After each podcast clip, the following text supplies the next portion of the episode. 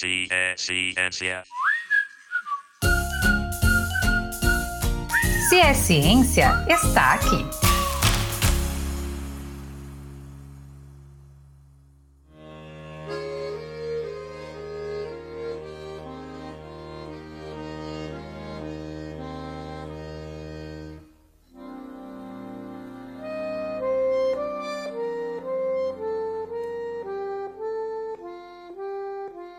A cada rua que eu entrei no centro daqui de Aracaju, eu percebi que sempre tinha algum restaurante com uma placa indicando que ali era um restaurante chinês. Lembro até de uma época que só se falava que um chinês abriu um restaurante novo, ou que tinha muitos chineses na cidade. Infelizmente, cada frase era recheada de estereótipos e xenofobia. A maioria das pessoas que vêm de outros países são imigrantes originários da Europa, da Ásia e da África. Mas afinal, o que é um imigrante? Segundo a lei de número 13.445 de 2017, imigrante é uma pessoa nacional de outro país ou apatriada que trabalha ou reside e se estabelece temporariamente no Brasil. Isso mesmo, Samara. Podemos então chamar de imigrantes tanto trabalhadores quanto empresários, além de estudantes de outros países que passaram a viver, a trabalhar ou estudar aqui no Brasil. Dessa forma, como esses imigrantes ocupam espaços nas cinco regiões desse país, é assim que eles também vão fazendo parte da nossa cultura, da nossa política e da nossa economia, seja criando comércios ou fazendo investimentos. Walter, é importante destacar também que, além de participarem socialmente como os nativos do Brasil, os imigrantes também trazem as suas culturas e modos de viver do lugar de onde vieram e fazem continuar aqui. Esses efeitos podem gerar novas culturas e até mesmo transformar outras, como por exemplo o uso da língua, a culinária e a arquitetura. Mas no episódio de hoje, vamos falar um pouco sobre a migração internacional para o Nordeste brasileiro. Mesmo que seja uma região que comporta uma quantidade baixa de imigrantes, pois dados de 2019 da Polícia Federal mostram que o Nordeste possui apenas 6,33% de imigrantes o Nordeste se tornou um grande palco para os estudos sobre as causas e os efeitos culturais, políticos e econômicos nessa região. E para nos explicar tudo nos mínimos detalhes, convidamos o professor Marcelo Olário e o professor Alisson Góes para a roda de conversa. Eu sou Samara Letícia. E eu sou Walter Davi e está começando mais um CE Ciência.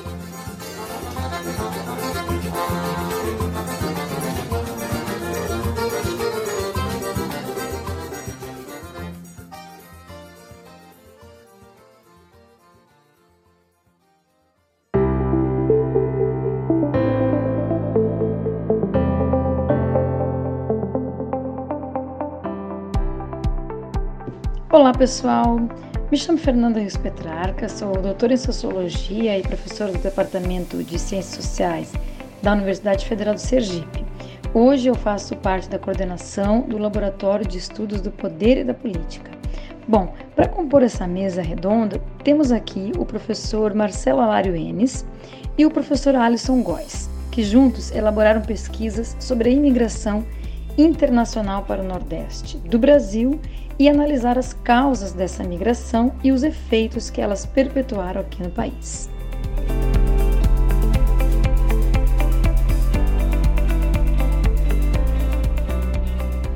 Para você, nosso convidado Alisson, quais são os maiores desafios para um migrante internacional se estabelecer aqui no Nordeste? Olá a todos e todas. Primeiro eu gostaria de agradecer o convite em segundo lugar, eu quero parabenizar aqueles e aquelas que fazem esse importante trabalho de divulgação científica através do podcast. Bem, eu gostaria de responder essa pergunta, ou tentar responder essa pergunta, fazendo uma pequena introdução.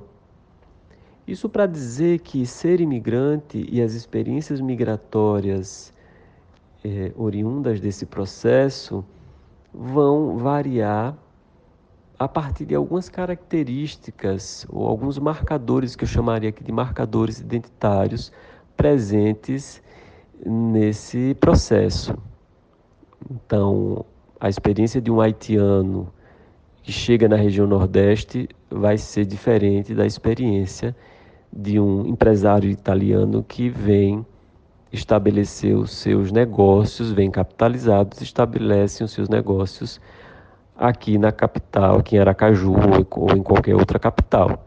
Nós temos, já temos alguns estudos no GPIP, nosso grupo de pesquisa, que apontam essas, essas diferenças é, em termos de experiências migratórias. Então, esses marcadores, como é, a origem geográfica, a nacionalidade, eu já, já mencionei, a língua desse imigrante, o fenótipo, a cor da pele e a questão racial também vai ser importante nessa articulação. A cultura, de maneira geral, a religião e, e entre tantos outros marcadores vão influenciar nessas experiências migratórias e, e influenciar na construção do que é ser um imigrante na sociedade de destino, nesse caso na região. Dito isso, eu é, enxergo como uma das maiores dificuldades desses imigrantes é, é a falta, a ausência ou a escassez de redes locais de apoio. E atribua isso é, a, a, também a ausência de uma política estatal migratória articulada. E isso começa é, colocando em prática a atualização, por exemplo, da lei de migração, é, agora de 2017. Então, nesse sentido, como nós não temos uma, um, uma política que de fato é, articule todos os entes da, da federação para atender às necessidades mais básicas da, é, de parte desses imigrantes, como, por exemplo, a questão da documentação, o acesso à saúde, é, o acesso à moradia e tantos outros benefícios sociais operados pelo, pelo Estado brasileiro, faz com que essa, esses imigrantes não, não consigam acessar é, de maneira efetiva ou, ou demore muito tempo para acessar esses, esses, é, é, é, esses benefícios através da, das redes locais de apoio. É, e isso não tem relação, penso que isso não tem relação com a quantidade ou não de, é, de imigrantes na região. Até porque a, a região norte, por exemplo, é um corredor migratório. Manaus sempre foi uma cidade é, de imigração. E, quando eu cheguei lá, a, as redes locais de apoio basicamente eram, eram constituídas pela sociedade civil a partir da igreja católica, principalmente. E isso também nós podemos transplantar para a região Nordeste é, então, eu não enxergo como a, a quantidade de, de imigrantes é, ser um, um, problema para, é, para dizer, para justificar que há é, a ausência dessas redes locais de apoio. É, isso, isso pode ser replicado no Brasil também, em outras regiões. Então, a, a maior dificuldade que eu enxergo para esses imigrantes é que quando eles chegam as redes locais que o apoiem, que vão apoiar, são ou inexistentes ou precárias, porque de alguma maneira a sociedade civil não consegue é, é, responder ou dar todas as respostas para esses imigrantes, justamente por conta da sua, é, dos seus recursos limitados, etc. Então, eu, eu acredito, em, em tese, eh, seria essa principal dificuldade que esses imigrantes na região Nordeste, por exemplo, eh, encontram ao chegarem aqui. Professor Marcelo, você poderia explicar quais são as maiores motivações que trazem eh, um imigrante para o Nordeste? Bom, em primeiro lugar, a gente tem que lembrar que a dinâmica imigratória, a dinâmica dos fluxos imigratórios para o Nordeste brasileira para os estados do Nordeste do Brasil tem particularidades quando comparada com os estados do Sul e Sudeste. A primeira particularidade é que o volume é, sempre foi menor, né? Nós sempre tivemos menos imigrantes na, nos estados do Nordeste do que nos estados do Sul e do Sudeste. A segunda particularidade é que, é, em geral, é, é essa imigração com algumas exceções, como o caso dos chineses, em alguma medida os sul-coreanos, é, esses imigrantes é, não constituem grupos, né, não constituem colônias, como é comum a gente observar no sul e sudeste. Então, o que a gente observa são imigrantes é, mais isolados, né, que, que vêm de maneira mais independente, mais isolada, e que, em poucos casos, se organizam de uma maneira mais coletiva, mais associativa. Né? E o terceiro aspecto é que, segundo os dados que nós temos trabalhado, é que a imigração para o Nordeste envolve, é, envolve um maior número, uma maior proporção de imigrantes qualificados, né? seja imigrantes é, que vão atuar, por exemplo, nas universidades, sejam é, imigrantes que vêm é, para trabalhar em, em, empresas públicas e privadas, já com empregos é, definidos desde o seu local de origem, né? de maneira que nós não observamos, não que não haja, mas há muito menos trabalhadores com aquele perfil da, é, do, do, imigrante trabalhador que vem tentar sorte e que luta para conseguir um emprego, trabalho, etc, etc. Né?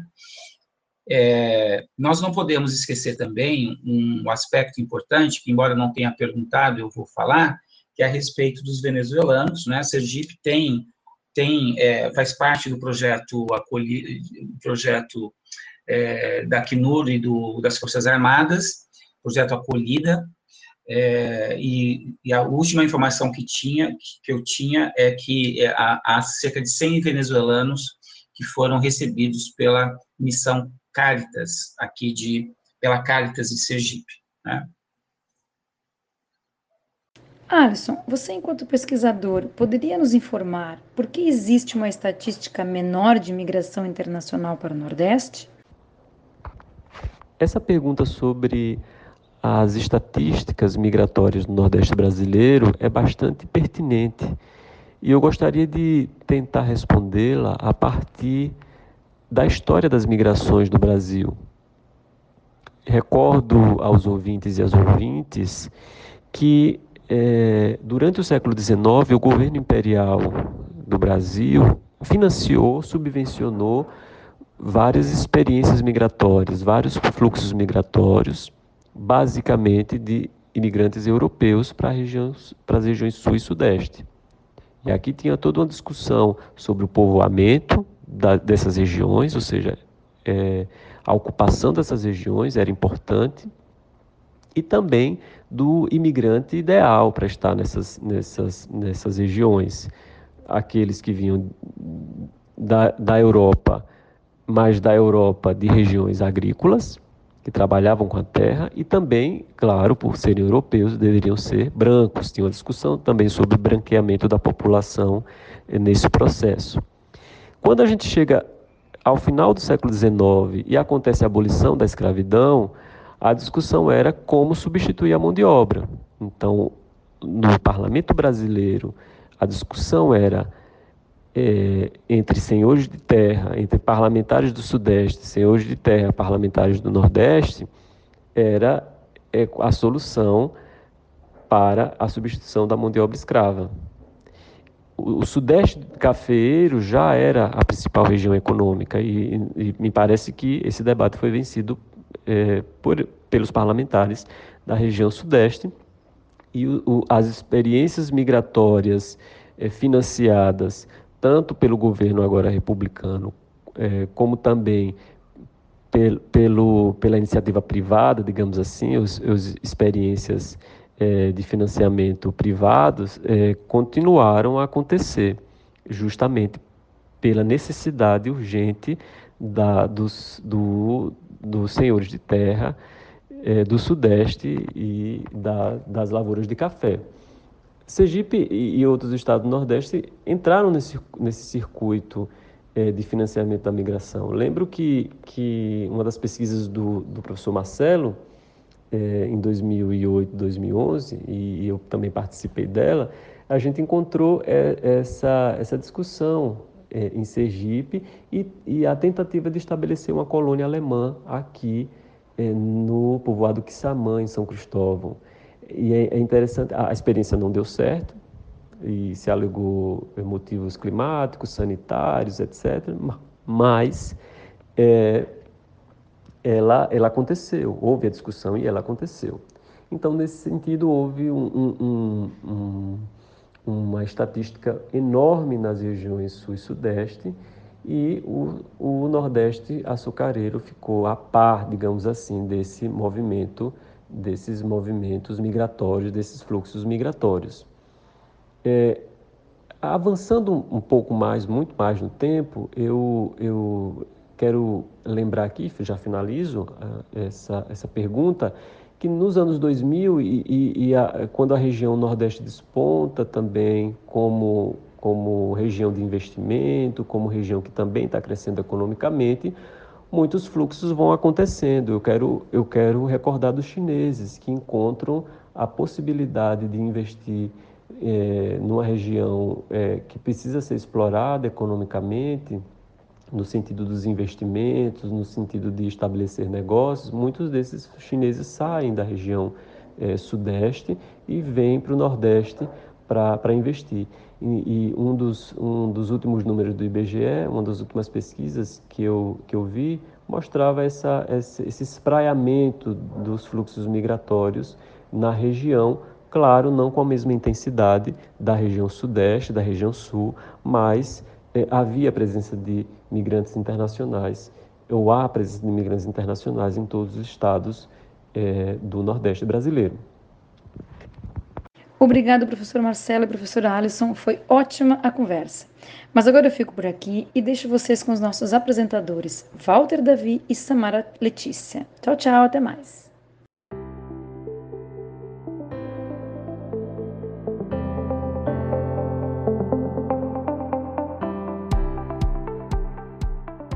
Agora, a nossa curiosidade sobre o tema.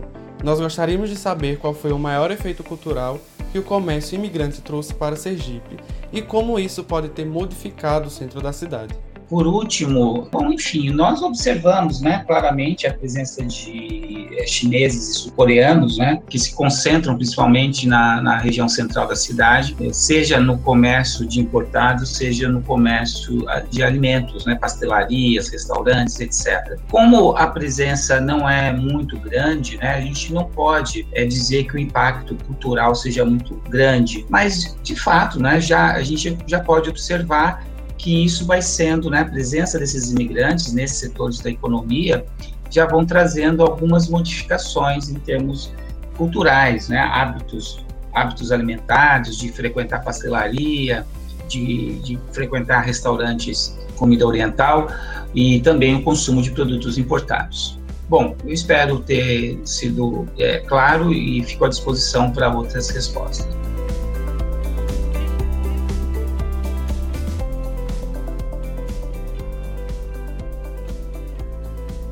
No episódio de hoje, podemos entender que no Nordeste, mesmo que não receba tantos imigrantes quanto o Sudeste, ainda assim é um lugar que recebe uma grande quantidade de imigrantes de outros países e como essa mudança causa na cultura, na política e na economia do Brasil. E a nossa indicação de hoje é um artigo do professor que participou hoje aqui na nossa mesa redonda. É o artigo do professor Marcelo Alário, que se chama Dois Olhares sobre a Migração do Nordeste. Lá você vai encontrar muito mais informações sobre a migração para o Nordeste brasileiro, a migração internacional. E também muito mais informações sobre a migração para nosso estado de Sergipe. O episódio de hoje está acabando, mas nosso contato não termina por aqui. Acompanhe a gente nas nossas redes sociais, arroba Além disso, o SS Ciência está disponível no Spotify, no Anchor, no Cashbox e os demais agregados de podcast para você ouvir a qualquer hora.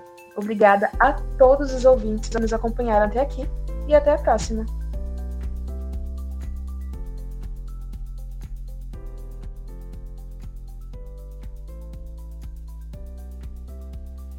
Esse episódio foi produzido e apresentado por Samara Letícia e Walter Davi, e a edição de Lucas Emílio.